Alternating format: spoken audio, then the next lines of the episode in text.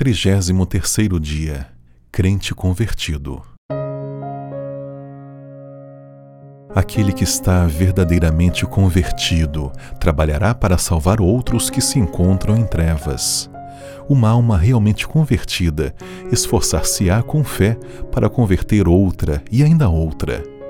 Os que isto fazem são instrumentos de Deus, seus filhos e filhas. Evangelismo, página 355.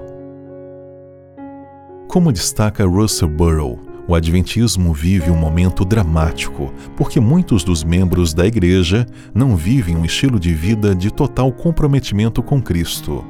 E para revitalizar o fervor missionário da Igreja, é preciso transformar os novos conversos em verdadeiros discípulos de Cristo.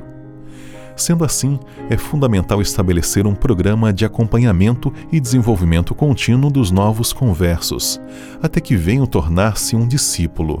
Porque, como destaca Christopher, quando alguém se converte, ainda não é um discípulo.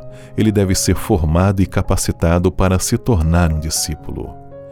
Bullion também concorda que o processo de discipulado não termina com o batismo.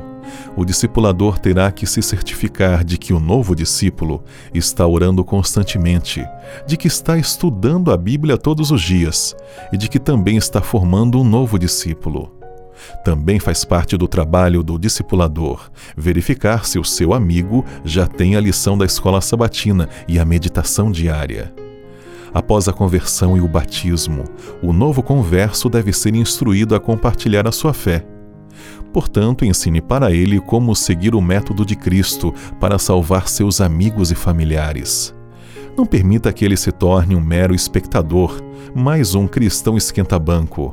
Leve-o imediatamente para o campo missionário, lhes ensine a evangelizar outros. Explique para ele que todo verdadeiro discípulo nasce no reino de Deus como missionário, que aquele que bebe da água da vida faz-se fonte de vida. Ajude seu amigo a tornar-se um ativo trabalhador na seara do Senhor, pois os campos estão brancos para a ceifa, mas poucos os ceifeiros.